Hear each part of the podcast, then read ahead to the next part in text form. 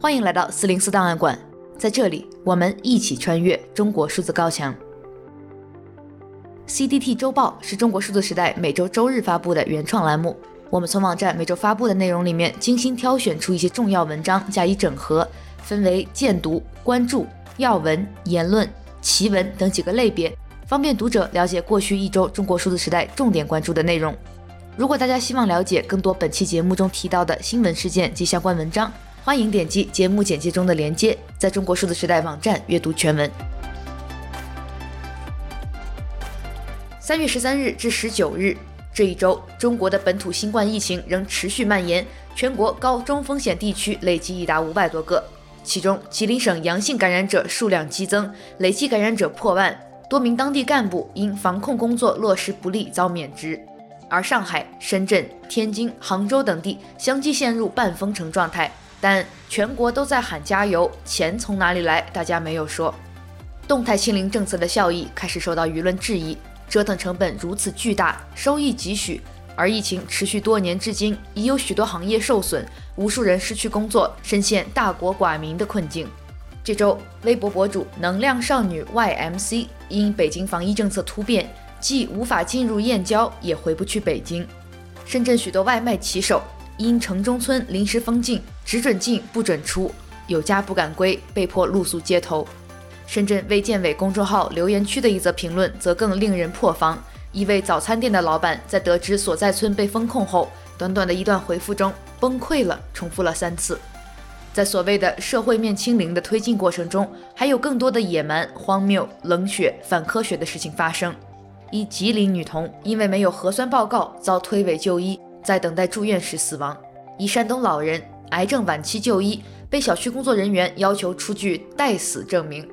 而全国多地人山人海，全民测核酸的场景再现，丝毫不在意奥克密戎变异株 BA. 点二的高传染力，仿佛在变相进行全民免疫测试。更糟糕的是，疫情又在朝着两年前的恐慌方向演变。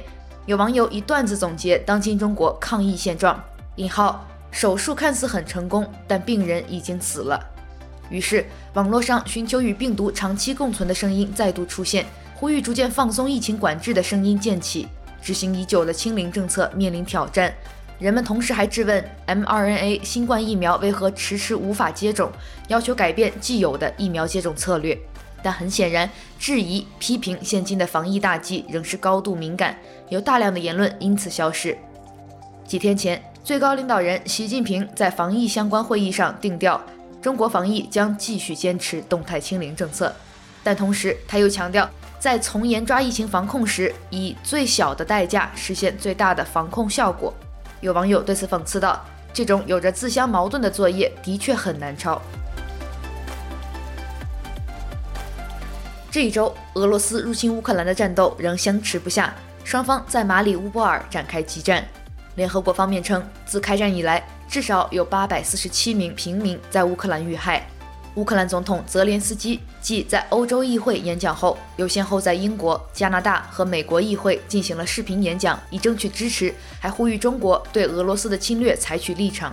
美国总统拜登也与习近平进行了视频通话，同时警告对俄提供军事或经济支持将面临严重后果。已经有网民注意到，中国对这场战争的态度随着整体形势的发展出现了一些机会主义式的变化。比如，官方媒体对于俄罗斯国内出现的反战声音已不做规避。那位勇敢的俄罗斯国家电视台举牌反战女编辑玛丽娜·奥斯雅尼科娃，她的诉求与声音终于被一些中国网民所看到。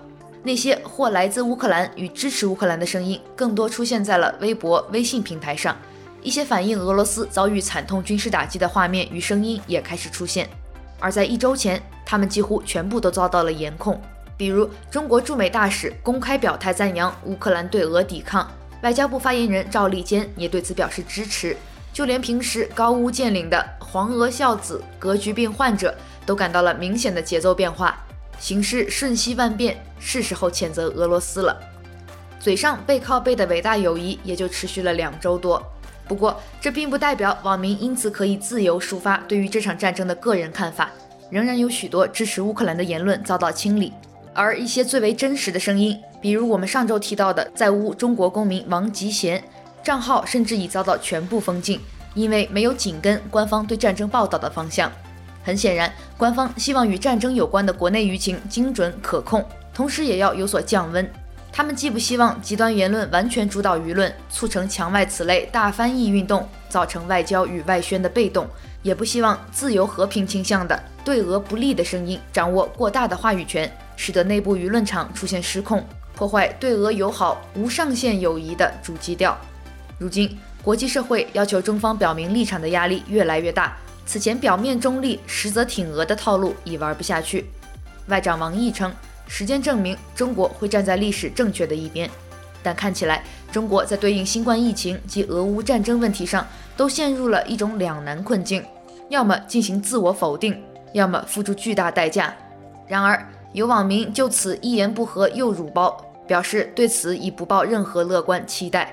网友说：“扛麦十里是个体力问题，换肩是策略问题，而十里山路不换肩是智力问题和性格问题。”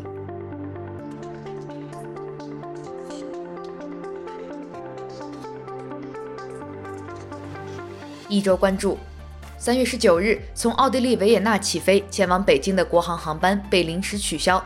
据多名网友在社交媒体上发布的帖子，其中一些旅客的身份已过期，无法返回始发国或合法留在奥地利。也有留学生表示，此前已多次经历航班被取消，感到回国遥遥无期。曾前往丰县声援铁链女的微博网友乌衣古城，第二次被警方带走，至今已过去半个月。三月十五日，网友林茂茂在微博上表示，沛县警方已告知乌衣家属，他目前在当地警方控制下。乌衣今年二月首次被拘留后，曾表示遭到沛县公安刑讯。近日，中宣部出版局负责人接受了中国新闻出版广电报记者的专访。该负责人在发言中多次提到了网络游戏相关内容，也为二零二二年游戏产业监管与发展指明了方向。负责人提到，出版局将指导出版单位贴近未成年人等读者受众。推出一批主旋律鲜明、正能量充沛的高品质网络游戏，大力营造有利于青少年健康成长的网上网下出版环境。三月十五日，第一财经日报报道了疫情影响下美国所面临的严重通胀情况。该台驻纽约记者采访了一位当地民众，不过这个旨在报道美国如何水深火热的报道却遭遇翻车。大量微博网友在评论区批评：“人家涨价了都比我们便宜，没有新闻可以不报道。”一周惊奇，我有个好大哥，平时高屋建瓴，深谋远虑，最喜欢站在世界局势的角度上挥斥方遒。对于俄乌战争，他一直力挺普京，说这是打破霸权主义的一次行动，必将重塑世界格局。可是昨天晚上一起喝酒的时候，他看了一会儿手机，突然放下酒杯，长长的叹了一口气，道：“是时候谴责俄罗斯了。”来自公众号“南方找北”已经被四零四的文章。大哥咋就改口挺乌克兰了呢？所谓大翻译运动背后的理论思潮来自加速主义，本质还是和平演变那一套。值得警惕的是，与以往抹黑中国人的日常行为习惯不同，此次行动明确将所谓的中国人负面形象产生原因归咎于中国政府，从而妄图达到在中国掀起颜色革命这一根本目标。这是一篇一文观止，来自《环球时报》。基于加速主义理论的大翻译运动是一场闹剧。三月十六日，据电报频道“简中赛博坟场”的消息，微博用户财旺罗布已被禁言，所有微博被禁止点赞。据流亡藏人媒体报道，现年二十五岁的财旺罗布是一位西藏著名歌手，曾因参加《中国好男儿》《明日之子》以及《中国好声音》等中国音乐偶像选拔节目而走红。财旺罗布于二月二十五日在拉萨的布达拉宫前自焚身亡。由于当局严格的信息控制，他自焚抗议的细节、遗言、最后死因、个人诉求等，外界仍然不明。三月十六日，据推特网友爆料，四川省自贡市街头出现了一封非常特别的公开信，全文以一位黑社会大哥口吻描述自己为非作歹的经历。文末笔锋一转，强调自己实为被害人，为所述内容真实性负责。由于第一张图片在网络传播时，最后一段内容被撕去，致使许多网民大受震撼。请见图说天朝，新时代反串文学，在自贡别在我面前提法律。新中国成立以来，江苏年度人口自然增长率首次转负。官方结论来了：一号，在未生育的女性中，高学历者所占比重也超过了一半。可见，随着女性受教育程度的提高，会导致少生或不生。看看女性受教育罪过多大，直接导致了人口下降，更进一步证明了女性受教育有罪。来自春天十七个瞬间。江苏把人口首次负增长归因受过高等教育女性占七成，评论翻车。一周言论，第一条来自微信公众号“看理想”，作者苏有若、苏小七。在较长的时间尺度下，我们这代人仍会被时代的整体氛围压抑，我们的精神状态也容易进入一种金属疲劳的状态。最深处的政治性抑郁，当然可能终身难以完全治愈。但越去了解历史，越会让人相信，也许我们同样身处于从未经历过的历史变局之中，更多崭新的观念也正在孕育和突围。第二条来自知乎用户不二，是一篇已经被四零四的知乎回答。问题是：韩国人知道自己的国家是财阀所控吗？作者说，中国人知道农村老人的养老金是一百块每月，是城里人的二十二分之一吗？中国人知道农村的房产不可以买卖？城里人房产的极大升值是以农村人房产的极大贬值为代价的吗？中国人知道北京、上海的九八五录取率是农村孩子的几十倍吗？中国人知道欧洲房贷利率是百分之一，国内是百分之五吗？第三条来自徐碧，在网络爆言时代学会退群，并不是每一个人都会听从理性劝解的，谁都没有能力去说服每一个不愿讲理的人。讲理是件好事，但未必总是会有好的结果。做好事应有做好事的对象和方式，做好事当然应该，但需要智慧的处理。不合于智慧的处理，做好事反倒招来麻烦。最后一周视频，来自北京的软件程序员王吉贤，从俄罗斯入侵乌克兰以来，一直在微信等平台发布视频，讲述自己的日常生活和感悟。他的视频引发了巨大关注，同时也因为明确表达了对乌克兰的支持和对乌克兰人的同情，而没有紧跟中国官方对此战争的报道方向，而遭到严格的审查。三月十七日，他透露自己名下所有的账户都被统一删除，包括他和家人唯一报平安的方式也遭到了删除。但他表示自己不会退缩。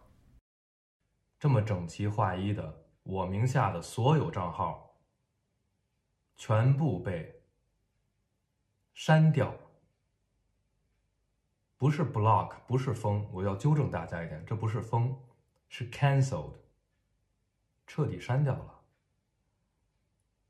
包括我和我的家人唯一报平安的方式，包括我父母唯一能够联络到我的方式，被你们删掉了。我们都能够接受，看清真相。愿意放下屠刀的俄国士兵，你为什么就这么不能接受一个你自己的公民？我只是个程序员，我不是作战人员，我也不是间谍，我也没有党派。你这个懦夫，在你脚下的这片土地上，到底谁应该是主人？是这里的人民，还是骑在人民脖子上？为所欲为的那些人，如果你觉得我的行为违反了法律，为什么没有经过审判？如果我背后的祖国非要我做另一道选择题，到底是跪着活着，还是站着死？我相信你们知道我的选择。抱歉，站的时间久了，不会下跪。以上就是本周 CDT 周报的内容。如果大家希望了解更多本期节目中提到的新闻事件及相关文章，欢迎点击节目简介中的链接，在中国数字时代网站阅读全文。中国数字时代 CDT 致力于记录和传播中文互联网上被审查的信息，以及人们与审查对抗的努力。欢迎大家通过电报 Telegram 平台向我们投稿，投稿地址请见本期节目的文字简介。阅读更多内容，请访问我们的网站 cdt.media。